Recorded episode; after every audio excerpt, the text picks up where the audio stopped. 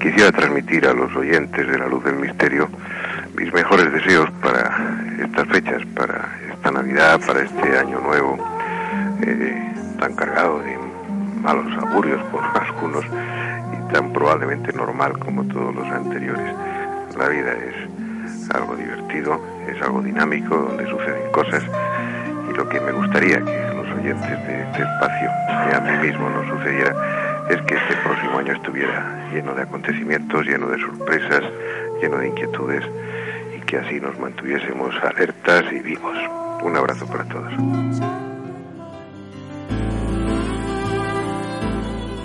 Hola, soy Ana María Coborno, estoy en este lado de, de Perú y realmente creo tan importante este programa, La Luz del Misterio, y de verdad los invito a todos a que visiten y escuchen las narraciones que tiene tan interesantes este programa, con la luz del misterio de Nazca, ¿no? La historia tan ligada a María Reige, que es la que devela y hace de, de esta zona arqueológica única en el mundo un despertar a las ciencias exactas y sobre todo a la evolución de las mentes humanas con este sentido de poder conocer mejor su historia a través de la luz del misterio en este programa que los invito a todos a escuchar. Te van a sorprender de verdad.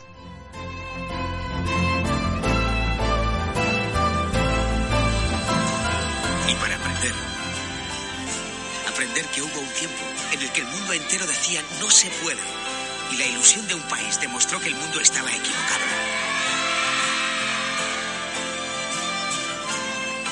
Y sobre todo recuerda que la vida es una sucesión de momentos y que depende de ti cómo los vivas. Estés donde estés dentro de 20 años, o bueno, estemos donde estemos dentro de 20 años. Recuerda cuando vinimos a Perú.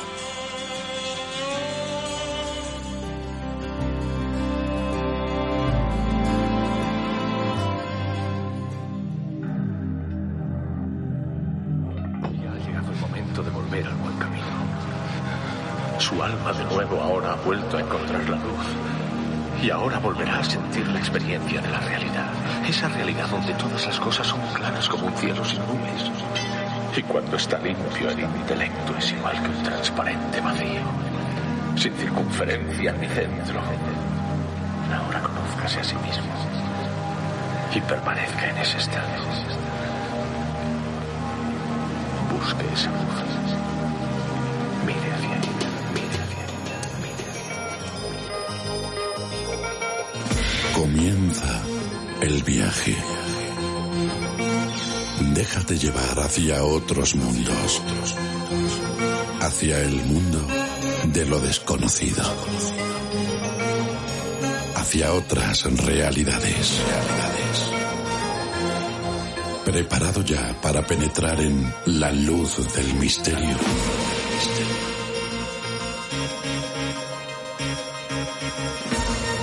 Una idea original dirigida y presentada por Julio Barroso.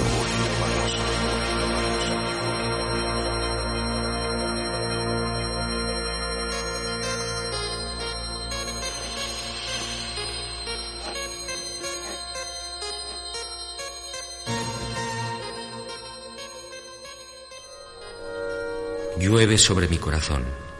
Es el agua seca de la nostalgia, la añoranza de un amor perdido. Nostalgia de los colores redondos y cósmicos en la pizarra sin fin de mi niñez. Nostalgia del que busca la luz en las cuencas de la calavera terrestre. Nostalgia del desterrado entre desterrados. Nostalgia, en fin, por los dioses que un día me engendraron y abandonaron. Nostalgia de mi verdadera patria, intuida solo en la noche blanca de la Vía Láctea. Otra vez llueve la tristeza, otra vez llueve sobre mi corazón.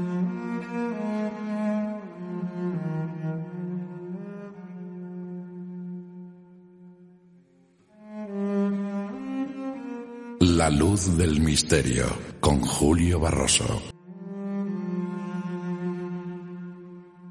Hola, bienvenidos a la sintonía de la luz del misterio. Comienza un nuevo viaje de radio aquí, en London Radio World, desde la City, desde el centro de Londres para el mundo entero. Un viaje que comienza hoy de forma diferente, eh, un poco condimentado con poesía, con ensoñación, como somos nosotros los que hacemos la luz del misterio, soñadores, y como es también el personaje que se acerca hoy a la luz del misterio. Eh, vive más el que sueña. Esas son las palabras eh, de Juan José Benítez. Hoy queremos hacer un programa diferente, condimentado, como digo, con cosas curiosas de la vida de Juanjo Benítez. Una entrevista que llega a estos micrófonos eh, tras la publicación de un nuevo libro, un libro que ha visto la luz hace unas semanas, La gran catástrofe amarilla, diario de un hombre tranquilo, de la editorial Planeta.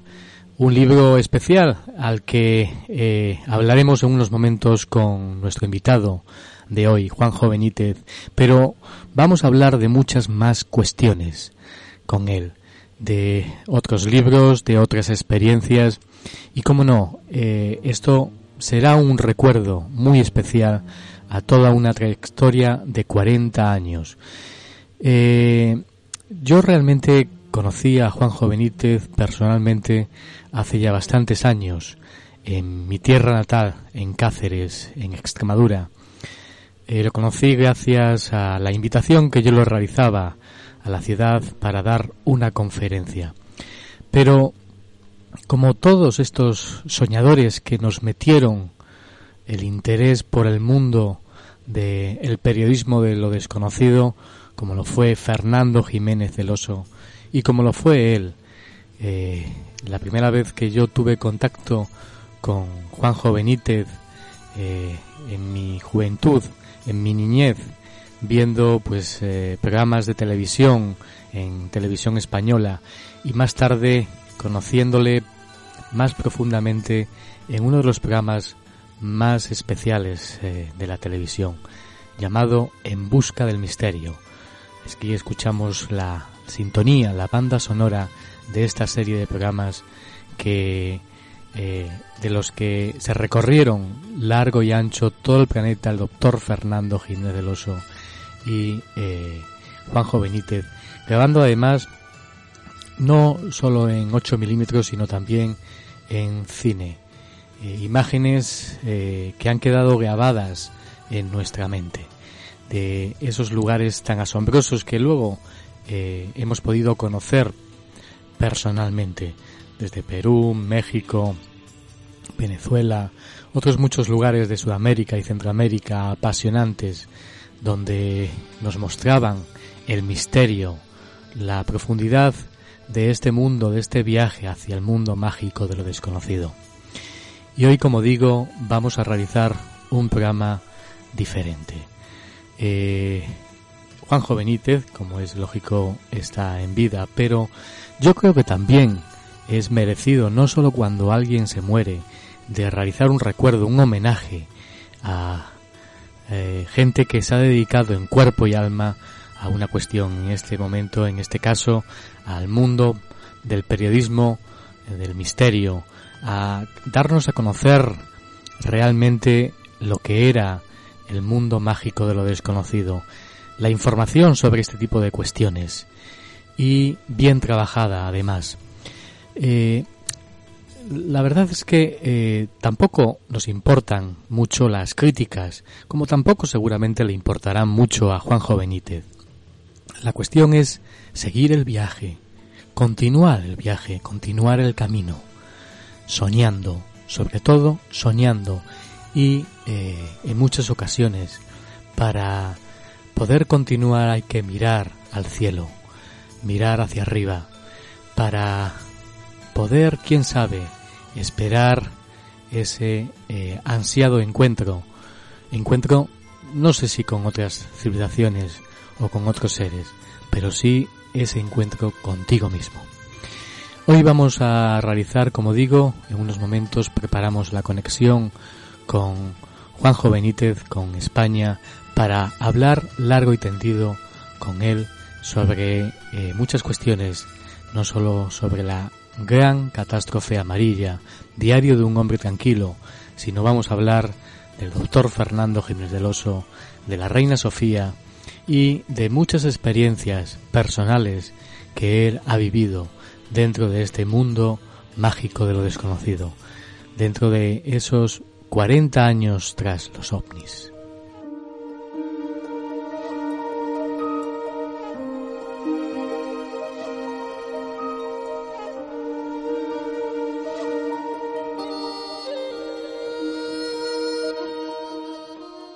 Escritor, investigador, periodista, quizá no sepamos cómo definir a un hombre que ha dedicado más de media vida al estudio de todo lo que nos rodea. Juan José Benítez nació en Pamplona un 7 de septiembre de 1946. Con tan solo 15 años ganó su primer sueldo trabajando en una fábrica de cerámicas, pintando y decorando jarrones. Licenciado en Ciencias de la Información por la Universidad de Navarra, en 1965. Comenzó a trabajar para el periódico La Verdad de Murcia en enero de 1966. Después realizó el servicio militar en Zaragoza, donde comienza a trabajar para el periódico Heraldo de Aragón. Se casó con Raquel, de quien tuvo cuatro hijos, Iván, Sacha, Lara y Tirma. Más tarde se traslada a Bilbao, donde continuó como periodista para la Gaceta del Norte y allí nace su última hija, Tirma. Fue en este mismo periódico cuando en 1972 recibió en la redacción un teletipo que hablaba sobre un aterrizaje ovni en Burgos. A partir de ese momento cubre todas las noticias relacionadas con este tema para su periódico. En 1974 un teletipo de F relata cómo un grupo de peruanos, el IPRI, Instituto Peruano de Relaciones Interplanetarias, cuyo presidente y fundador era Carlos Paz García, padre de Sisto Paz Wells, aseguraba estar en contacto con seres extraterrestres. Juanjo fue el encargado de cubrir la noticia y viajó a Perú. Este grupo afirmaba estar en contacto telepático con seres de Ganímides, el mayor de los satélites de Júpiter. En una de las citas que concertaban el nombre de Juanjo Benítez apareció en la lista de las personas de contacto y así fue como aquel día 7 de septiembre de 1974 Juanjo pudo asistir en los arenales de Chilca a un avistamiento programado.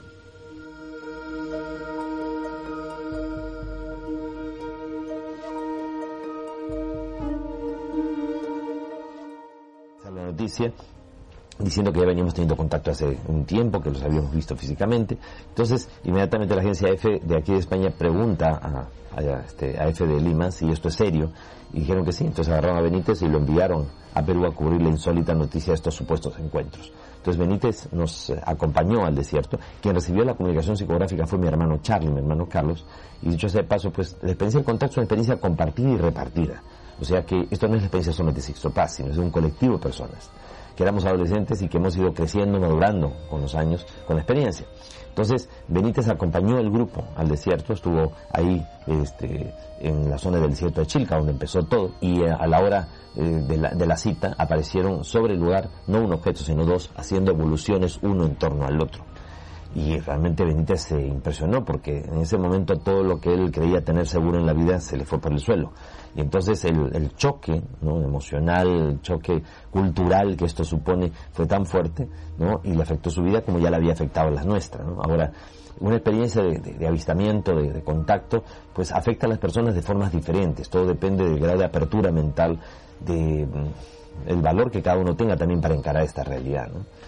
Así que este Benítez quedó tan fuertemente conmocionado que de regreso a España, pues testificó a través de televisión española, publicó no solamente a través de la Gaceta del Norte, pues todo su, el relato de lo, que nosotros dijimos, de lo que él vivió, de lo que él verificó, sino que escribe su primer libro, OVNIS SOS a la Humanidad,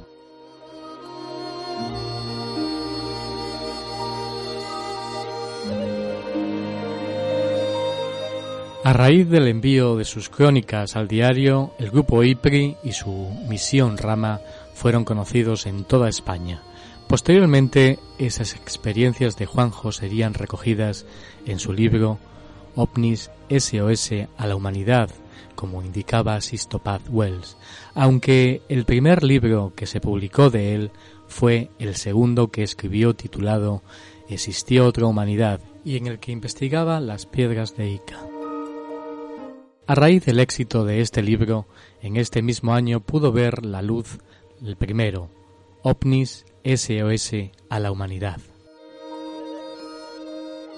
A pesar del éxito de sus investigaciones, en 1977 comienza a tener serios problemas para conseguir difundiendo el tema ovni por causa de diversas presiones, por lo que decide abandonar el periódico para dedicar todo su esfuerzo a la investigación del fenómeno ovni. Durante varios años se dedicó a investigar a lo largo y ancho del mundo, siempre tras los ovnis.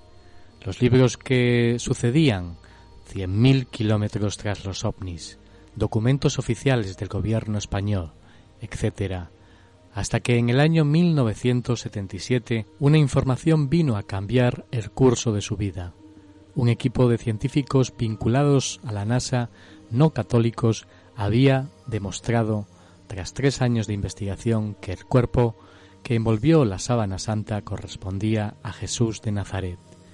Hasta ese momento, a Juanjo, según sus propias manifestaciones, la figura de Jesús de Nazaret le había traído sin cuidado. Pero a partir de ese día, y a raíz de esa investigación, algo nuevo empezó para él escribió su libro El enviado, basado en dichas investigaciones, y fue ese libro el que le llevó a entrar en contacto con el mayor que le proporcionaría toda la documentación para poder escribir su famosa saga de Caballo de Troya.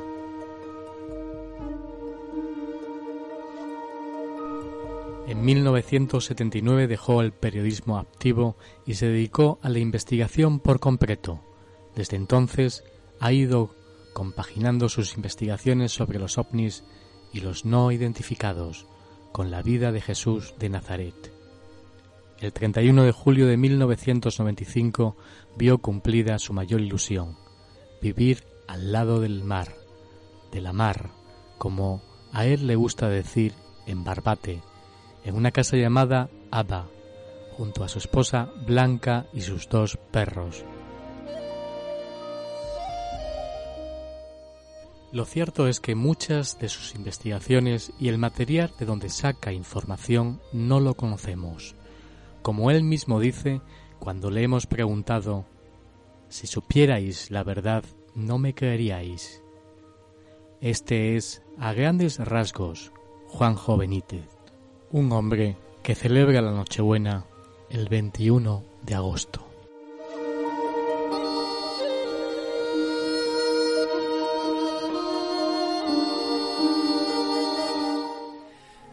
Esta noche, mi amor, déjame soñar. Déjame poner alas a mi destino. Déjame llegar a ti. Déjame besarte desde la ausencia.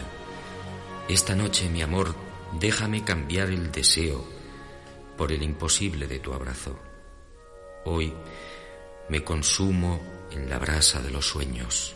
Mañana, a la luz de tus ojos de niña, yo seré realidad y esa noche no habrá sueños, ni distancia, ni ausencia.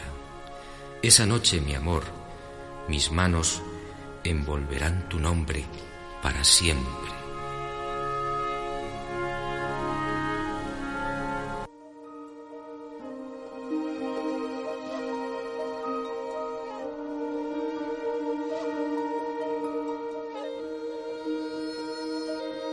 El misterio continúa en la luz del misterio con Julio Barroso.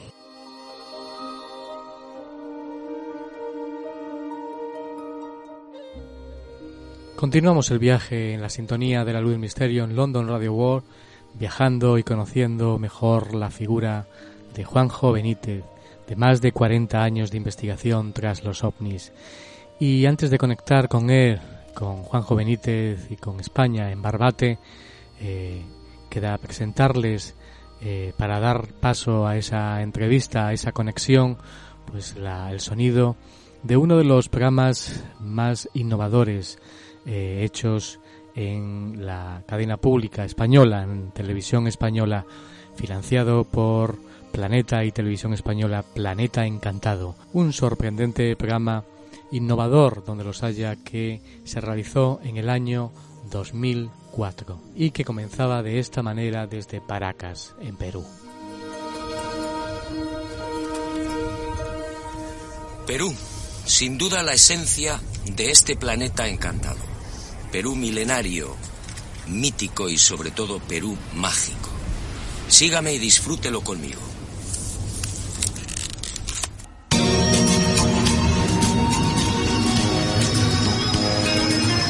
Fue hace 30 años. Aquí en Perú recibí el bautismo de fuego como investigador. Aquí, en una ciudad de Lima mucho más apacible y familiar, me enfrenté por primera vez al gran enigma de los ovnis. Aquí tuve la fortuna de contemplar dos naves no humanas. Y aquí, justamente, supe de otros formidables misterios. Las pistas de Nazca, las piedras grabadas de Ica y el candelabro de Paracas, entre otros.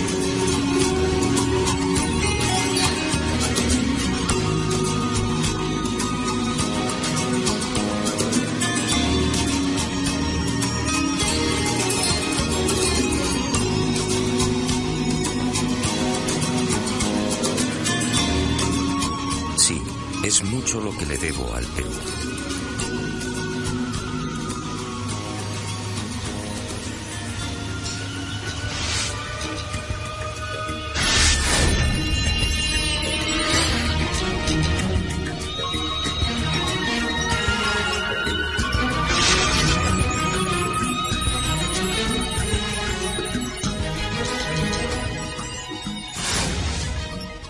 Viajamos aquí en el Misterio en London Radio World. Conectamos ya, preparada está la conexión con España desde Londres.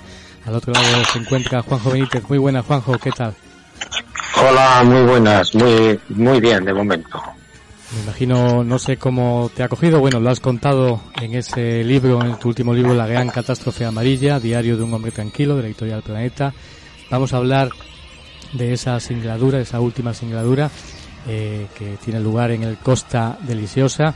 Bueno, aquí, aquí en Londres realmente han ido surgiendo desde el primero de año muchas noticias en diferentes medios de ese famoso barco donde iban un montón de turistas, entre comillas, algunos medios lo llamaban millonarios, y nos encontramos con la sorpresa de que en ese barco, en el Costa Delicia, iba eh, Juanjo Benítez.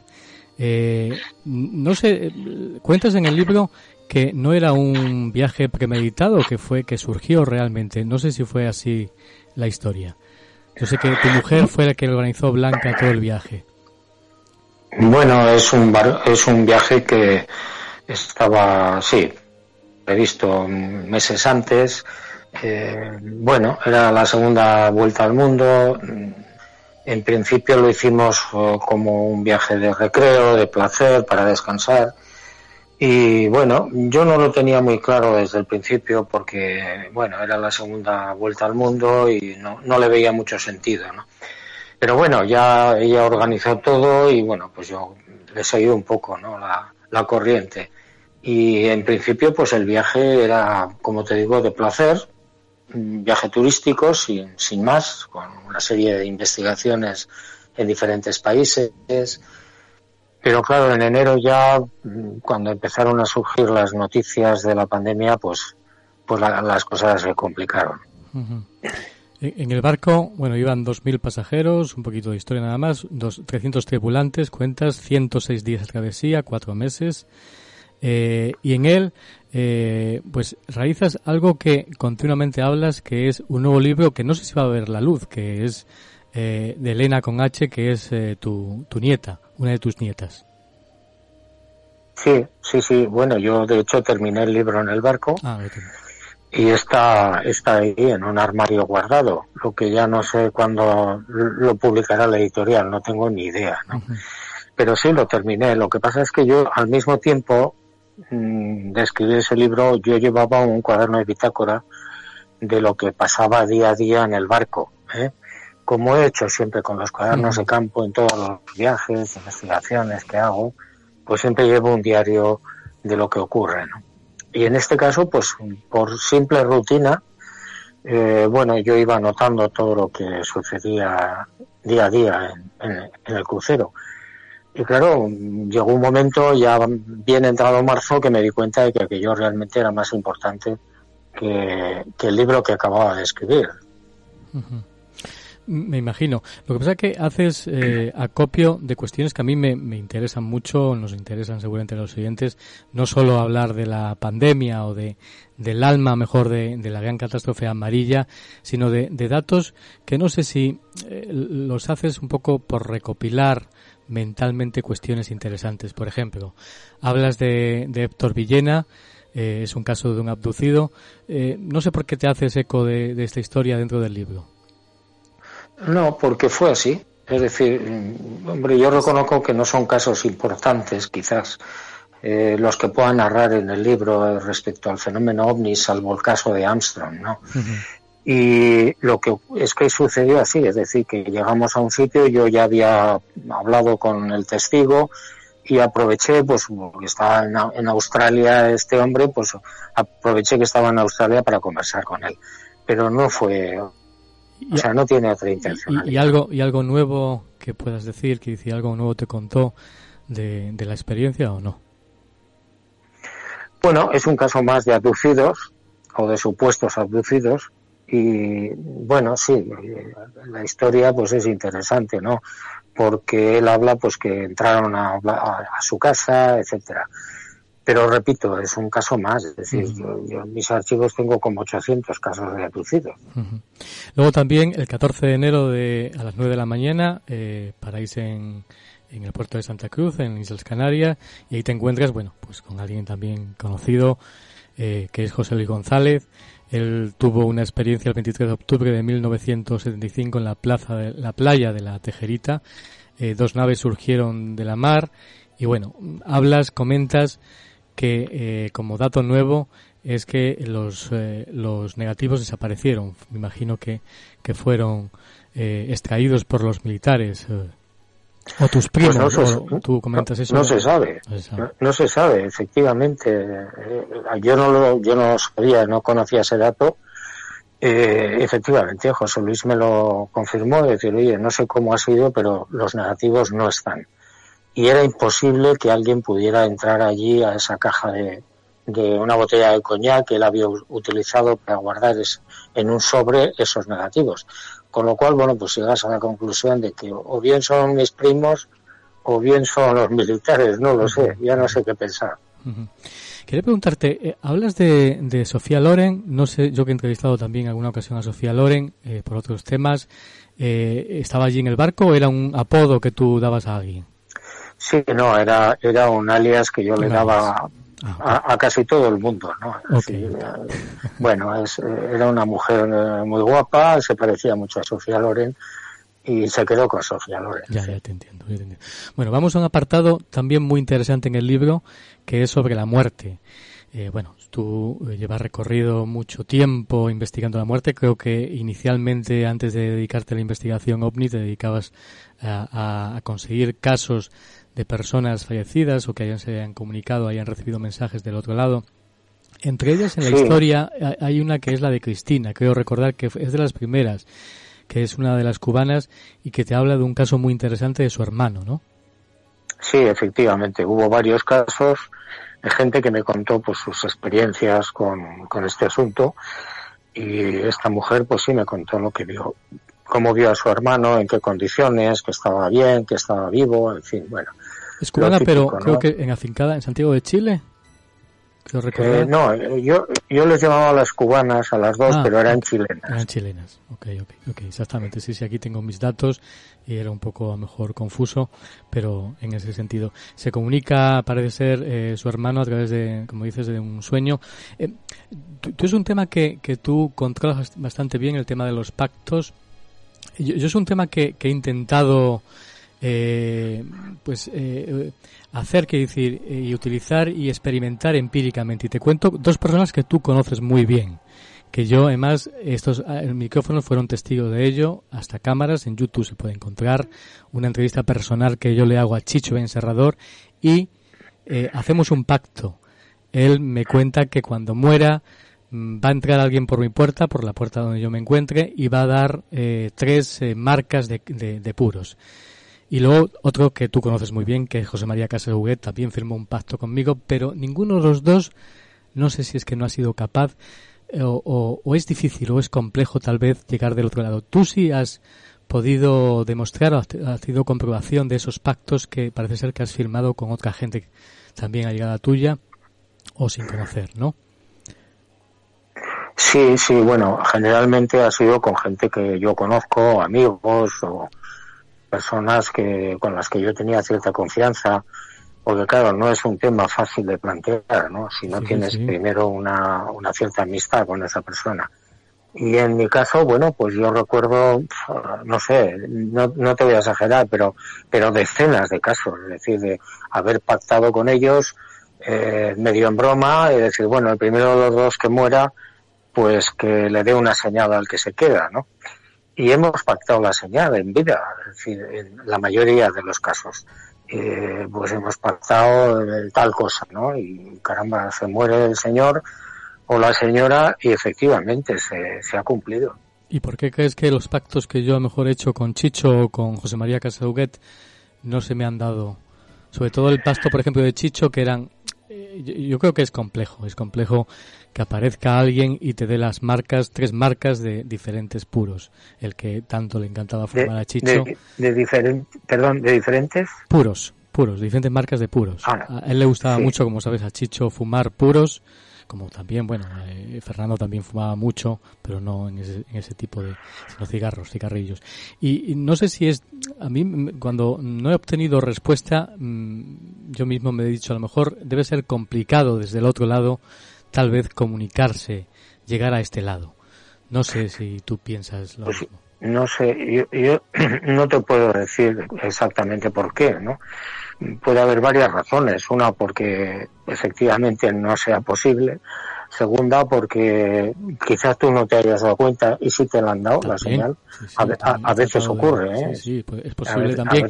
Lo que pasa es que hay veces que tú esperas que sea algo evidente o así lo has formulado tú también el pacto porque que te den tres marcas diferentes de puros no tiene que ser evidente, no puede ser algo, no sé, que te lo dejen colar por, por un, no sé, algo, algo que pase desapercibido en ese sentido. No sé si me entiendes. Sí, no, no, no sé exactamente por qué no se produce, ¿eh? pero en mi caso también ha habido eh, situaciones, pactos que yo no los he visto o, o no se han registrado, no, se han producido. Entiendo. Hay, hay otra cuestión curiosa que a mí me ha dejado un, un poco impactado, que tú comentas. Eh, aquí además que tengo el libro delante de mí, uno de los libros que es Las huellas del misterio, que es de ese periplo, de ese gran eh, tema relacionado con En busca del misterio que tú realizabas, con, con Fernando Jiménez del Oso. Y bueno, comentas, eran otros tiempos, en 1989, con el doctor Jiménez del Oso, aquella época tan curiosa, y hablas de que él te comentó en algún momento que él tuvo razones personales para suicidarse. No sé yo si... Eh, ¿cómo, ¿Cómo explicas esa historia? Bueno, yo no lo sé. Supongo que Fernando, que era una persona eh, muy inteligente, pues eh, en, en, una época concreta de su vida atravesó por momentos muy difíciles, muy amargos. ¿Y ¿Te refieres a lo mejor a la época juvenil, la época joven? El anterior bueno, eso, tú. Sí, sí, eso tampoco es muy importante, creo ah, No, no, no, te, te explico porque yo conozco también a, la, historia de Fernando. Bueno, yo trabajé también con Fernando mucho tiempo en, la revista Espacio eh, Enigmas y luego Chicho, el momento del primer encuentro era un momento que él estaba estudiando medicina y bueno, él recibió una carta que pensó que era de alguien que, estaba enamorado de, de, Chicho. Y me imagino que en esa época a lo mejor era la época que a lo mejor estaba eh, personalmente eh, en un, momento Fernando Fernando no me especificó qué época fue. Simplemente dijo que unos años atrás. Yo tampoco le quise preguntar. Claro. ¿Has tenido, algún, ¿Has tenido algún, alguna señal? Porque yo sí conozco a algunos investigadores que sí han recibido algún tipo de señal y, bueno, Pilar también ha hablado de, algún tipo de señal. No sé si tú has tenido algún tipo de señal de Fernando. Sí, sí, sí. Eh, a mí me ocurrió que, a ver, el, el día que él falleció, la, la noche que él falleció, yo me encontraba solo en casa mi mujer había ido a Sevilla, yo estaba en Cádiz, y yo en aquel momento mm, no manejaba para nada el ordenador de ella. ¿Eh?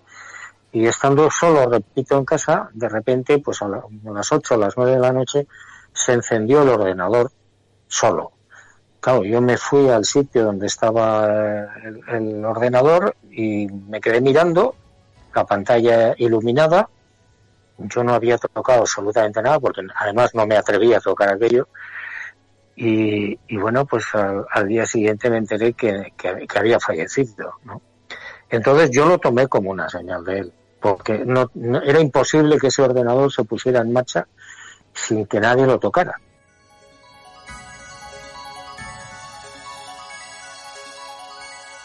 Y hay muchos, muchos y muy diferentes los últimos viajes, pues bueno, pues recuerdo el valle de Taxila en Pakistán, donde pues sientes que ahí hay eh, un ambiente muy especial y muy grato.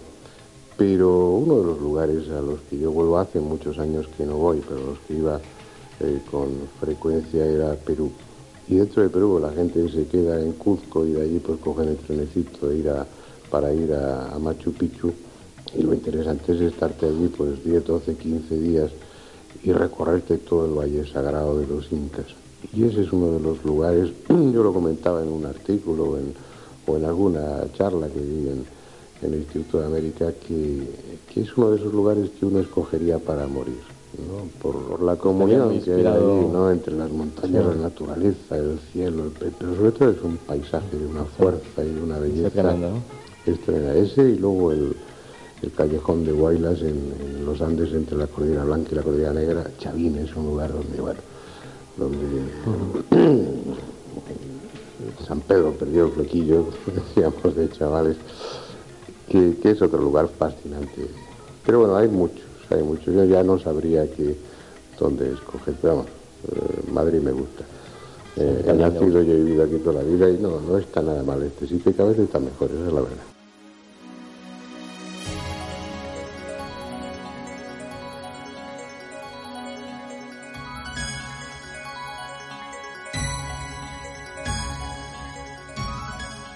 La luz del misterio con Julio Barroso.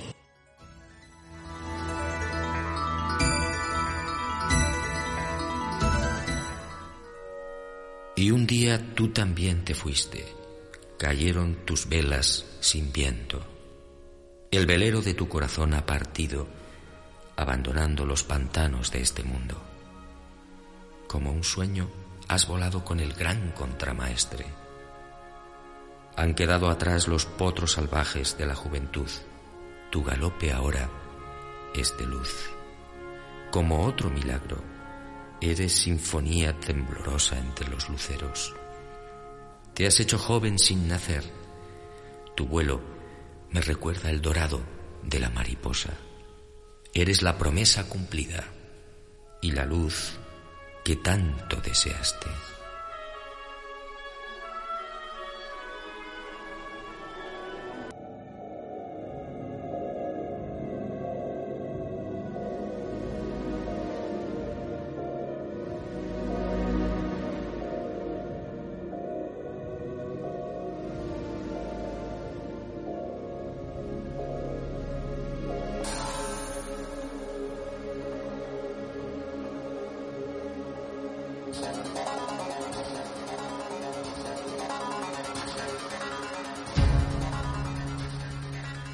Bueno, quería pasar de este tema al tema de la muerte a otro tema, a otro de tus libros más complejos que para mí también, eh, yo lo he leído tres veces y más me ha creado muchos quebraderos de cabeza, muchas dudas. Es el de Ricky B. No sé si se puede decir el nombre de Ricky B. Eh, hay muchas informaciones que han circulado. Eh, Regina Brubny, no sé si es posible, si tú puedes decirlo o no. No, yo no, no debo decirlo. No debe decirlo. Pero bueno, por ahí podrían estar los tiros, ¿no? ¿no? debo decirlo porque se lo prometí. Claro, claro. ¿Eh? Prometí no revelar su identidad y siempre lo cumplo. Yo he estado contigo en alguna ocasión personal. No sé si recuerdas el encuentro que tuvimos con Horacio Ruiz y con otro testigo de abducción hace bastante tiempo. Y yo creo en tu palabra. Entonces yo te pregunto ahora, ¿la historia es real? Sí, sí, sí. Yo creo que sí es real. Por lo menos es la deducción que la deducción que yo he sacado de las conversaciones que tuve con ella, de lo que me contó el ingeniero, en fin, de lo que pasó allí en, en Cádiz. Yo entiendo que la historia puede ser cierta, por supuesto que sí. Tú estuviste en Estados Unidos con ella, que te encontraste con ella y con otra persona que la acompañaba, que supuestamente también podría ser de ellos. Y hablas de las grabaciones. En las grabaciones parece ser que no solo se escucha su voz, sino algo más, comentabas en las... Sí, sí, sí. Hay en las grabaciones que yo le hice en, en, aquel, en aquella ocasión, se oye un bip, ¿eh? se repite ese bip, bip, bip, se repite varias veces. Entonces, bueno, yo lo llevé al laboratorio de acústica de la Guardia Civil en Madrid para ver si ellos podían detectar algo, analizar el, el bip, lo hicieron me, dieron un informe completo y entonces no sabían prácticamente de dónde podía proceder. Yo la sospecha que tengo es que como la grabación se hizo en un patio abierto, pues es curioso que el VIP aparece siempre en las preguntas más comprometidas. Entonces, mm, aquí, por supuesto, es pura especulación, ¿no? Pero cabe la posibilidad de que alguien estuviera controlando esa conversación. Y bueno, pues en, ese caso, en las preguntas más comprometidas, podría estar, no sé, lanzando un VIP o algo parecido, pero repito, es pura especulación. Eh, ¿Tú puedes decirme, eh, ya después, a posteriori, después de tanto tiempo, tú estuviste allí, eh, ¿podría ser la posibilidad de ser de otro planeta o podría ser que fuera planificado por los servicios secretos toda esta historia, esta manipulación, para que tú la contaras? No creo, no creo. Yo, yo me inclino más a que sí podía ser cierto que esta mujer fuera un infiltrado. ¿eh? Podría ser. Mm, que los servicios de inteligencia prepararan todo esto, no sé, me parece muy rebuscado. y, y, y después de toda esta historia que dejas muchas dudas, a mí me has dejado muchas dudas, ese libro lo he leído tres veces. He intentado, eh, sobre todo, releer cosas para entenderlas, que a mí me parece difícil comprender esa historia. Eh, después de todo este tiempo, ¿qué, le sacas? ¿Qué, ¿Con qué te quedarías? ¿Qué nos contarías realmente? Bueno, pues Porque hubo, cosas que a lo mejor tú dejabas de decir que estaban inconclusas y todavía el tiempo nos daría la respuesta.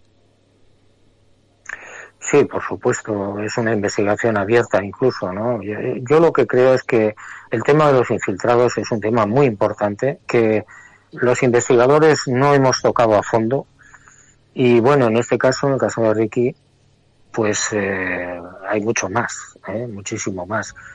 Mm, yo luego seguiré investigando otros casos de supuestos o posibles infiltrados y me he encontrado con, con asuntos, con sucesos increíbles que en el caso de Ricky pues sería uno, uno más ¿eh? del montón.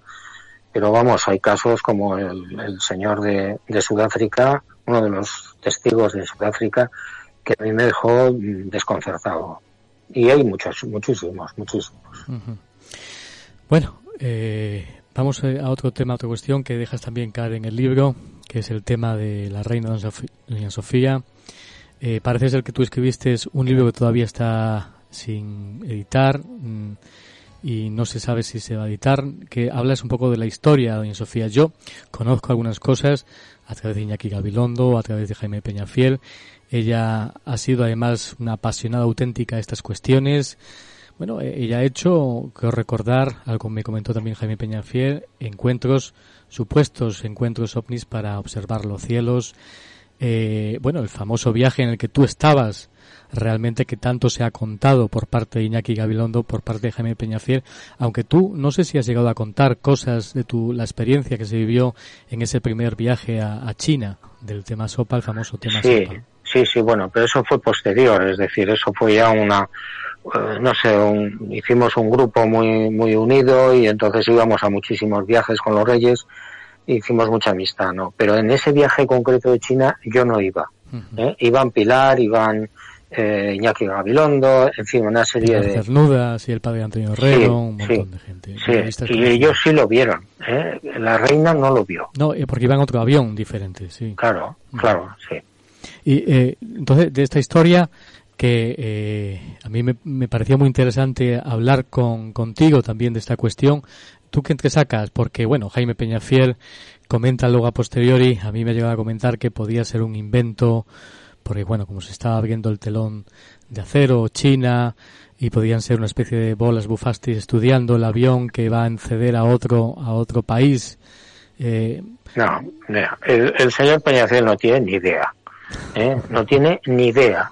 Mira, por lo que a mí me contaron todos, incluidos los pilotos, lo que se vio fue un objeto no identificado, es decir, con todas las características que conocemos sobre el fenómeno ovni. ¿Eh? Lo que pasa es que, bueno, pues cada uno le da la interpretación que quiere, ¿no? O que puede. Pero por las características era un ovni, claro. Era el año 1978 y íbamos en un avión con destino a China.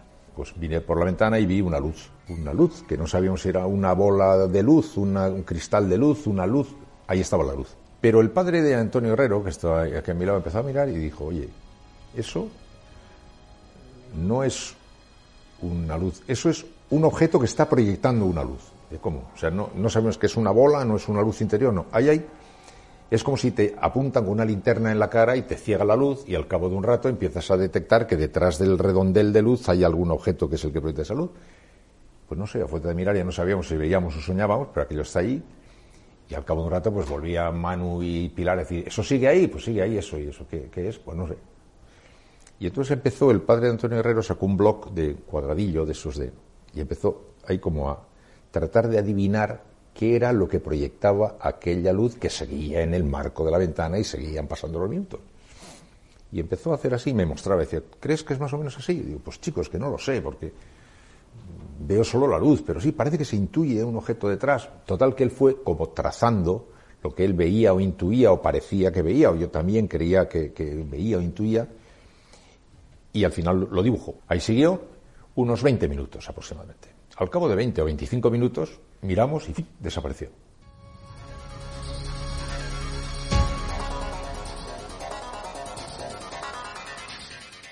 Y sobre la reina Doña Sofía, no sé si ese libro algún día verá la luz, que tal vez, eh, no sé si dejas ver, entrever en, en, en, la catástrofe amarilla de que a lo mejor no es el momento ya para editar ese libro, no sé. Pues no, no es el momento. Es decir, yo creo que eh, aquello, estamos hablando de los años 70, imagínate, ¿no? Mm. Es, eh, bueno, en aquel momento sí era interesante, pero bueno, ahora yo creo que no. Por lo menos por mi parte. ¿Y no, no podrías contar a lo mejor nada a través de estos micrófonos sobre eh, ese interés apasionado de la reina Sofía sobre este tipo de cuestiones? Bueno, reuniones tuvo con, contigo, reuniones tuvo con Fernando Jiménez del Oso, muchas y bueno, por el interés que le causaban estos temas y que imagino que le seguirán causando. Ahí está también la famosa piedra de Ica que tú ayudaste a que se desplazara para regalársela a la, a la reina. Pero ¿qué, ¿qué, podrías contar realmente que sería apasionante conocer? Bueno, es una mujer muy con la mente muy abierta. eh, desde siempre le ha interesado el misterio, el fenómeno ovni, eh, y bueno, en, en, el caso, en mi caso, pues eh, como yo viajaba con ellos, pues había muchísimas oportunidades para conversar sobre el tema, ¿no? Y, y siempre me preguntaba qué era lo último que había investigado. Eh, cómo eran los eh, estos seres, qué quieren, en fin, todas las preguntas típicas, ¿no? Y yo recuerdo una anécdota en un viaje a Perú que, pues, nos, ella pidió reunirse con la gente del IPRI, eh, que tú conoces uh el padre de Sixto Sí, entonces el padre, el padre de Sixto, eh, bueno, pues yo contacté con él y le pedí a ver si podía acudir en Lima al palacio donde estaba la reina para conversar con ella porque ella había solicitado eh, preguntarles a esta gente del IPRI pues una serie de cosas. Y bueno, eh, aceptó, se presentó en el, en el palacio, estuvimos conversando en privado allí con tres o cuatro personas más, pues como dos horas y en un momento determinado la reina le preguntó al padre de Sixto, le preguntaba, bueno, pero yo podría ver esas naves. Entonces, ante la sorpresa y el desconcierto de todos, eh, el hombre se levantó, se fue a un teléfono que había por allí, hizo una llamada y nos quedamos todos expectantes y, y regresó al cabo de un par de minutos y dijo, bueno, sí, sí, sí, pueden ustedes verlos cuando quieran. Ah, y nos quedamos todos cortadísimos, ¿no? Y entonces la reina dijo, hombre, pues sería buena idea en Nochebuena, que nos reunimos toda la familia en Madrid. Ah, pues muy bien, le dijo el, el hombre este, ¿no? Y bueno, pues volvimos a España, eh, llegó la, la, el, 25, el 24 de diciembre, y bueno, pues ahí tienes tú a la reina y a toda su familia a las dos de la mañana con un frío espantoso ahí en la terraza de la zarzuela, pues eh, esperando que llegaran los ovnis, ¿no? Y por supuesto no llegaron. Entonces yo me quedé eh, extrañado, hice algunas averiguaciones, me fui a Madrid, estuve por ahí dando vueltas y averigüé que esa noche de Navidad, de Nochebuena, sí habían visto ovnis, pero sobre el Pardo. Entonces un día no me acuerdo si fue en el 76 o 77, lo, lo, tengo escrito por algún sitio. Y eh, en una ocasión que volví a verlos, le comenté, le comenté a la reina, le dije, señora, sí han estado esos objetos, pero en el Pardo, sobre el Pardo. Y entonces el rey que estaba al lado escuchando dijo, pero bueno, ¿y tus amigos los extraterrestres no saben que en España ha llegado la democracia? Y bueno, pues eso quedó ahí como una anécdota. ¿Tú podrías decirnos si realmente doña Sofía tuvo oportunidad de ver en alguna ocasión algún objeto extraño? No. Que yo sepa, no. No, no, y bien que, si acaso en el libro se contaba algo, porque, bueno, yo estoy muy interesado, me hubiera encantado haber entrevistado en alguna ocasión a doña Sofía, porque contaría, yo creo que es la Shirley Marley española, de alguna manera. Sí, no, que yo sepa, no. ¿eh? Vamos, yo le pregunté en diferentes ocasiones y Fernando Jiménez lo sé también y que y no y bien que lo lamentaba porque además lo decía bien claro, es decir, yo nunca los veo, siempre llego tarde. ¿Ella ha tenido escarceos también con el tema paranormal o no ha sido ese tema eh, no, interés no creo. Sé por qué. ella, te digo porque ella escuchaba. Ella tuvo un encuentro con Raymond Moody hace unos años cuando estuvo en España Raymond Moody y el tema también de la reencarnación parece ser que también le apasionaba y tuvo un encuentro con Raymond Moody. Tuvo bueno, yo supongo que eh, a ella le interesa todo esto y pregunta siempre, ¿eh? y si tiene ocasión de hablar con, gente especializada, pues mejor todavía. Pero yo creo que ella no ha tenido, que yo sepa, ¿eh? ningún tipo de encuentro, que yo sepa. Con ningún tipo de temas relacionados con cuestión ni ufológica ni paranormal que tú sepas. Mm, creo que no. pero tampoco lo puedo asegurar. ¿El libro en qué giro es un poco eh, biografía, el de Reina Doña Sofía? Sí, es, es una biografía de ella desde, desde la infancia. ¿Cómo fue la experiencia de la, de la piedra? ¿Cómo, cómo, cómo surgió la piedra de Ica? Uy, aquello fue una aventura increíble. Pues eh, yo recuerdo que estábamos en no sé dónde, en qué país, ella conocía el tema, yo le había hablado mucho del asunto, le había enseñado fotografías y un día me, me preguntó, me dijo, ¿yo podría tener una piedra de esas, una piedra grabada? Y le dije, hombre, pues supongo que sí. Ah, pues muy bien, ahí se quedó el asunto. Entonces, yo recuerdo que estábamos en un viaje en Ecuador y agarré un avión y me marché a, a Perú me fui a Ica, hablé con Javier Cabrera, ya se lo había comentado anteriormente, y el hombre me había preparado, no, yo pensé una piedra pequeña que se la pudiera llevar en, en, la mano, ¿no? Pero no, me había preparado una piedra enorme, que yo no me acuerdo cuánto pesaba, pero andaba por los 500, 800 kilos, y no veas tú la aventura para cargar la piedra en una furgoneta llevarla al aeropuerto y que el aeropuerto llegara a Madrid. Bueno, aquello fue una odisea increíble. Pero bueno, al final se consiguió. La llevamos a la parcela en una grúa y, bueno, pues e, ella la, la dejó en principio en el jardín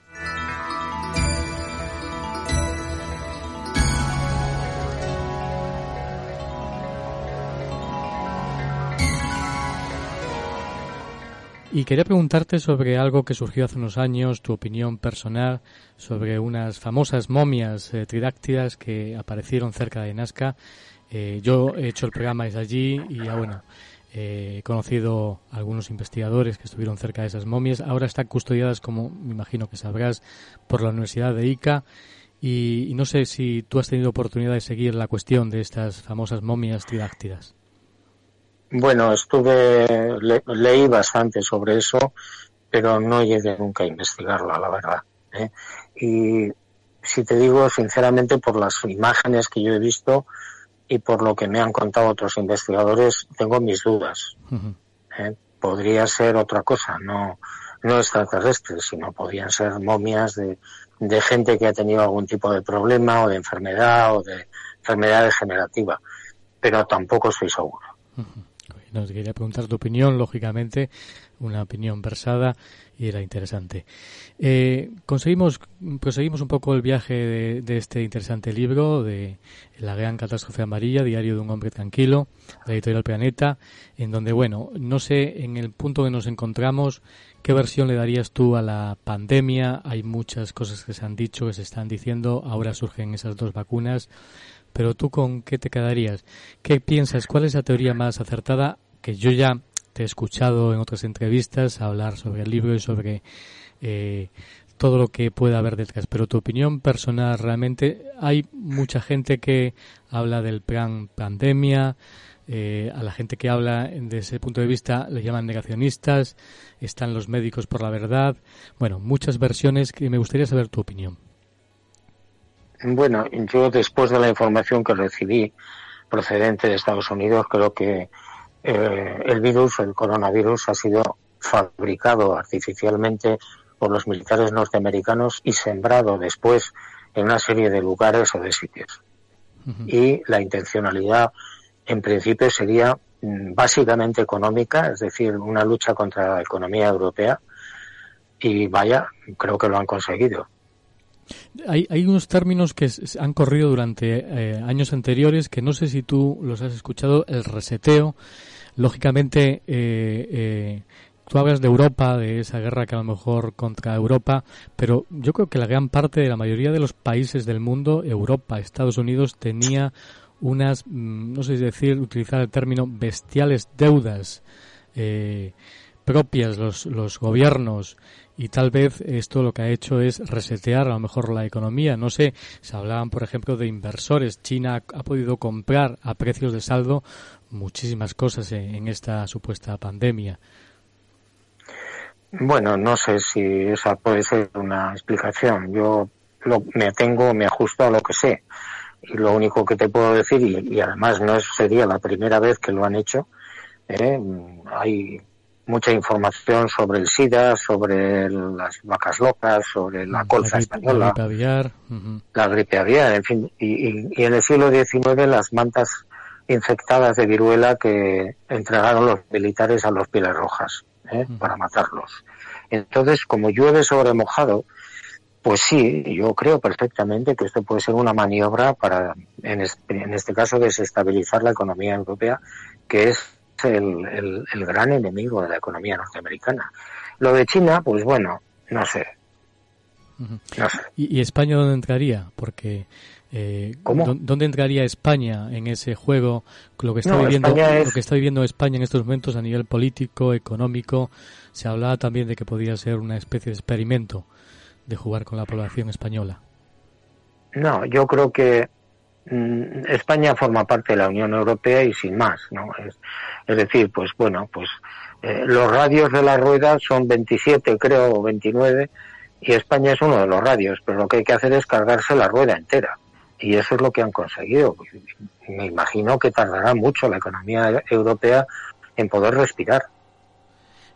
No sé por qué unes a lo mejor el tema de eh, la gran catástrofe amarilla con el GOP, un libro que tú escribiste en el 2018 y eh, me imagino que también son datos, algo se había escuchado también con el Columbus y con otros meteoritos, pero no sé por qué esa conexión con GOP 2027. ¿Tiene conexión la pandemia con lo que pueda ocurrir en el año 2027 con ese meteorito que pueda colisionar pues con la Tierra? Yo, yo creo que esta pandemia es una especie de ensayo general ¿eh? para lo que viene, si es que es cierto. ¿eh? que yo insisto muchísimo en eso, es decir, si la, si la información es correcta, si es verdad, esa información es terrible, pero ojalá esté equivocado. ¿eh? ¿Y quién, quién estaría detrás? Porque como dices que es eh, no, el, es, proyecto es, de... es, un, es un meteorito simplemente que se acerca o se aproxima a la Tierra y que, bueno, como sabes, pues impactaría en el Océano Atlántico provocando una catástrofe global, ¿eh? pero muy, muy gorda y muy superior a la pandemia actual. Sí, pero como dices que puede ser el proyecto anterior una preparación a lo que pueda ocurrir mayor, ¿por qué? ¿Es por las circunstancias? ¿Por...? Eh, eh, no, un yo ente- digo que es un, es un ensayo general para ver cómo reacciona la gente, ¿no? Y la gente reacciona muy mal. Pero es que imagínate si eso es cierto, si lo de Gog es verdad, en 24 horas podría haber 1.200 millones de muertos. Y posteriormente una gran oscuridad provocada por las erupciones volcánicas, etcétera, etcétera. Con lo cual, esto no es nada, esto es un juego de niños. Sí, ciertamente, lógicamente, porque acabaría con gran parte del planeta, lógicamente. Hablas de tsunamis, el- subiría la, la marea, sería terrible. Las comunicaciones se apagarían en segundos. Sí, sí, sí, es terrible, ¿no? Es decir, es que no podemos imaginar lo que podría suceder si, repito, si es cierto, ¿eh? Lo- y ojalá esté equivocado, pero de verdad, de corazón. Si eso fuera así, es que las comunicaciones desaparecerían, la electricidad, el combustible, no habría gobiernos, ni estados, ni policías. Es una situación terrible. ¿Dónde crees que finalizará, si es que finalizará esta pandemia, la, el, el tema Bueno, con, la- yo con las vacunas, tal vez? La lucha, Sí, que, la verdad que hay una lucha comercial ahora. Probablemente, ¿eh? probablemente. Yo creo que el, el virus está dando los últimos coletazos. ¿eh? Y bueno, pues ojalá tengamos un respiro a partir de, de dentro de unos meses, al margen incluso de las, de las vacunas. Para- Las vacunas eh, es, es, es otra guerra económica. Ciertamente que sí. Ciertamente, a pesar de no saber tampoco los componentes de la vacuna y luego los procesos que eh, se han tomado con otras vacunas, el proceso, los protocolos médicos que se han tomado con el gran número de medicamentos, se habla de 10 años y esta vacuna en 6 meses eh, pues estará en la calle realmente. Algo inusual, inaudito realmente. Una vacuna para el ser humano, es decir, sin, sin pasar los protocolos normales. Y así, sí, Dios. No sé qué piensas tú de eso. Pues es que, mira, como soy tan desconfiado, eh, y, bueno, pues entiendo que las, las eh, farmacéuticas y todos estos laboratorios lo que buscan es el dinero. ¿eh? Todo lo demás es secundario. El bien de la humanidad, el hacer el, el, el bien por todo eso es absolutamente secundario. Es decir, a ellos lo único que les interesa son la- eh, las cuentas, el final de las cuentas. Y punto. Y el primero que salga, pues a- arrollará y se llevará por delante pues miles de millones de euros. Y si no, lo veremos enseguida, lo veremos en dos meses. Sí, sí, está claro. Está claro. El problema es la vida, las vidas humanas. Cómo, cómo se planteará, quiere decir, cómo eh, se manifestará esa vacuna realmente, si la, la vamos a aceptar o no la vamos a aceptar. Ya veremos a ver cómo funciona esa historia. Bueno, yo creo que la gente aceptará la vacuna como un salvavidas, ¿eh? e, es lógico. Sí, pero porque no, nos dejarán viajar, no nos dejarán, no nos dejarán trabajar, eso, claro. No, yo, yo creo que en unos meses esto se ha, se ha normalizado. ¿eh? No, no creo que haya. A pesar de los políticos, esto se normalizará. Sí, pero me refiero que la vacuna se obligará, será obligatoria si no te dejarán trabajar, si no te dejarán viajar.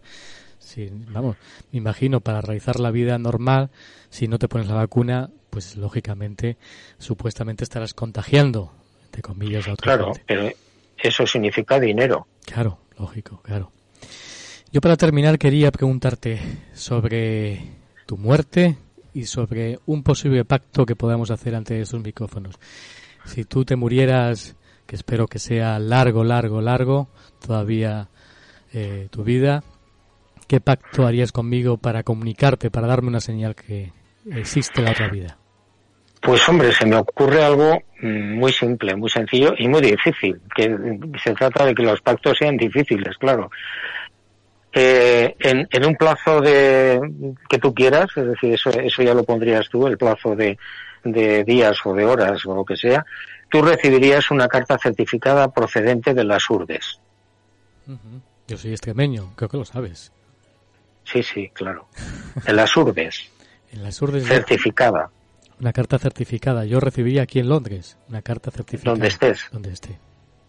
Recibiré una carta de las urdes. Y eso será una señal de que tú estás vivo en el otro lado. Exacto. Algo que tú dices siempre. Yo tengo que decirte que yo creo, pero hay veces que tengo algunas dudas. Permítemelo que hay veces que a lo mejor a Fernando también yo lo he escuchado que como psiquiatra hay veces que le llegaba la vena eh, lógicamente académica y decía a lo mejor no hay nada el otro lado, sino que no existe nada, se pierde todo. Pero bueno, pues mejor para ti que te llevarás una gran sorpresa. No, no, no, no, no, no. Yo creo realmente. Digo que hay, hay momentos que tengo ciertas dudas, pero yo te he escuchado de que tú al 100, 150% crees que existe la vida después de la vida. Exacto. ¿Por qué? Yo también lo creo. Pues Pues lo creo, lo creo por las investigaciones que he hecho fundamentalmente. ¿eh? Eh, son desde el año 68 que empecé con esta historia, pues muchísimas investigaciones. Yo creo que son más de mil casos los que he podido investigar y sigo con ello. Y estoy convencido de que, a ver, un, señor de Pittsburgh no puede estar eh, contándote lo mismo que un señor de Caracas o de Nepal. Eh, tiene que haber algo, tiene que necesariamente no pueden coincidir, es imposible. Lo que pasa es que también están los arquetipos. Bueno, no, no creo que... Que Freud, que Jung, no. mejor... No, no, no, no, yo creo firmemente, que decir, creo, creo, hay veces que me mejor, pero lógicamente, ¿quién sabe? decir, tú, tú tuviste una operación a corazón abierto, yo días, meses posteriores, yo te entrevisté a ti, eh, estando con la revista Enigma, y estábamos Santinella y yo y habías tenido unos meses anteriores una operación a corazón abierto. Tú sacabas un libro con tu hijo de fotografías. No, no viviste, no sé si eh, lo has contado, viviste algo trascendental, algo eh, que pudiera. No. No, no, no. Yo estuve a cinco minutos de la muerte. Mm, noté que me estaba durmiendo plácidamente y yo entiendo que la muerte es como un sueño benéfico, maravilloso, pero no, yo no recuerdo nada ni del túnel ni de lo típico de, ese tipo de cosas, no, nada, absolutamente nada. Bueno, pues ahí está el pacto. Yo recibiré, espero recibir una carta dentro de muchos años cuando tú fallezcas para darme esta señal, una carta que me llegará certificada de, de las urdes. Es una cosa que eh, de manera entrañable yo firmo contigo ahora mismo con los micrófonos de London Radio World y de La Luz del Misterio. La Gran Catástrofe Amarilla, Diario de un Hombre Tranquilo, Editorial Planeta. Me imagino que todavía, como siempre has dicho, te quedan todavía muchos libros que irán saliendo a la luz dentro de unos años, pocos años. Cada año, me imagino, unos cuantos todavía, son muchos, ¿no? No sé cuántos dices que... Pues ahora mismo, ahora mismo escritos ya eh, para, para dar a, la publicidad a la editorial hay 20 libros. Es decir, a uno por año, pues cuando yo me muera seguramente aún seguirán saliendo libros. Sí, quién sabe, posiblemente sí. Tú además tu legado, tú que quieres además estar vivo imagino, pues seguro que será muy, muy interesante y valioso. Bueno, conoceremos lógicamente lo que es Ricky B y lo que es la muerte y lo que es eh, lógicamente la vida en otros planetas, quién sabe, algún día. Lo que seguramente ya conoce Fernando Jiménez del Oso y conoce José María Casasuguet y tantos otros. Te doy las gracias eh, por esta conversación tan entrañable aquí en estos micrófonos. Muy bien, muchísimas gracias Julio. Un abrazo. Un abrazo, suerte.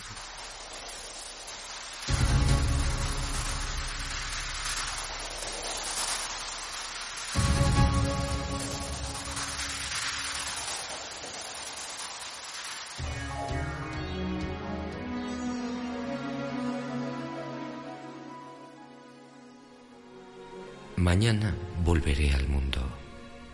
Regresaré al imperio de los ausentes. Nadie sabrá de mi llanto. ¿Quién intuirá que vengo de mí mismo? Mañana volveré al mundo. ¿Quién concluirá conmigo el lienzo de mi infinita melancolía? ¿Quién descubrirá en mi alma las huellas del ángel que fui? ¿Quién puede enjugar las lágrimas de mis constantes despedidas? Mañana volveré al mundo. Pero, ¿quién sabrá que no soy yo quien vuelve?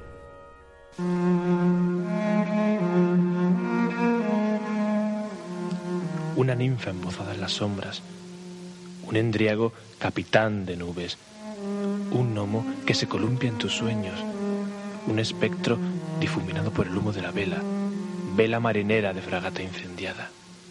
Y es que, por fortuna, el mundo no es tan solo lo que cada alborada hayamos constreñido por el marco de nuestra ventana.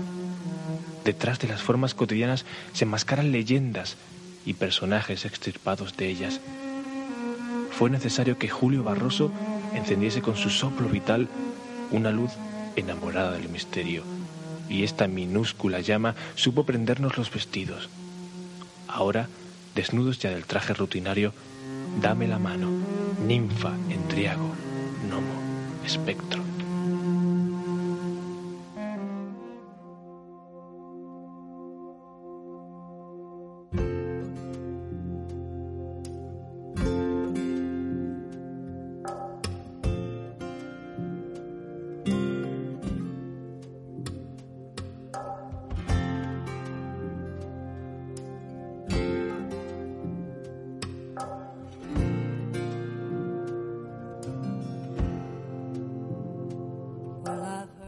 Nos hemos zambullido, nos hemos introducido en ese mar inmenso del misterio.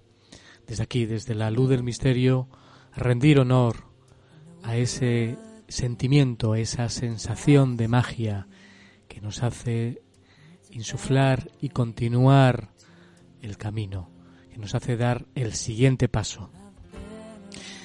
Hay una vieja canción quechua que habla de todo este misterio. Yo la he comentado en alguna ocasión e incluso estando en el Machu Picchu, cuando hemos hecho alguna pequeña conexión, alguna retransmisión, estará en podcast o en YouTube, y decía así, oh grandes padres, después de haber sembrado frutos escogidos sobre un planeta árido e inculto, nos habéis abandonado como flores sin rocío. Los hijos de vuestros hijos olvidarán pudiera ser vuestra promesa, pero nosotros, hijos del cielo, no olvidamos veros volver en vuestros carros de fuego a recoger lo que habéis olvidado. Canción quechua. Y con esta canción quechua, con esta hermosa letra de esta canción quechua, cerramos hoy la luz del misterio. Finaliza esta emisión por hoy, un viaje que hemos realizado a las entrañas, a las profundidades, a lo más íntimo de Juan José Benítez. Aunque con muchas dudas, con muchos enigmas todavía pendientes, con muchas cuestiones que mm, todavía nos han quedado por resolver con Juanjo Benítez, por preguntarle muchas cuestiones asombrosas. Le agradezco enormemente esta visita a la luz del misterio haber realizado con nosotros este viaje esta semana. Ese pacto está abierto, quién sabe. ojalá que sea dentro de muchos años cuando nos deje Juan Jovenite. Y quién sabe, ahí está, reciba ese, esa misiva, esa carta desde las urdes, una carta certificada desde mi tierra mágica, desde mi Extremadura mágica. Ahí está ese pacto y testigo estáis todos vosotros. Gracias y solo decirte que pases una mágica semana. Saludos.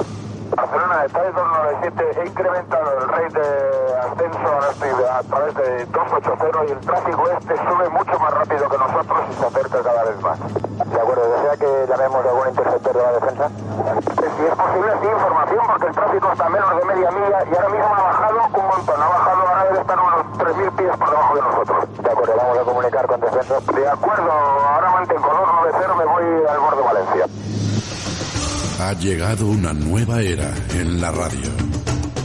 Podrás vivir el misterio en su máxima esencia. En la luz del misterio con Julio Barroso. ¿Estás preparado?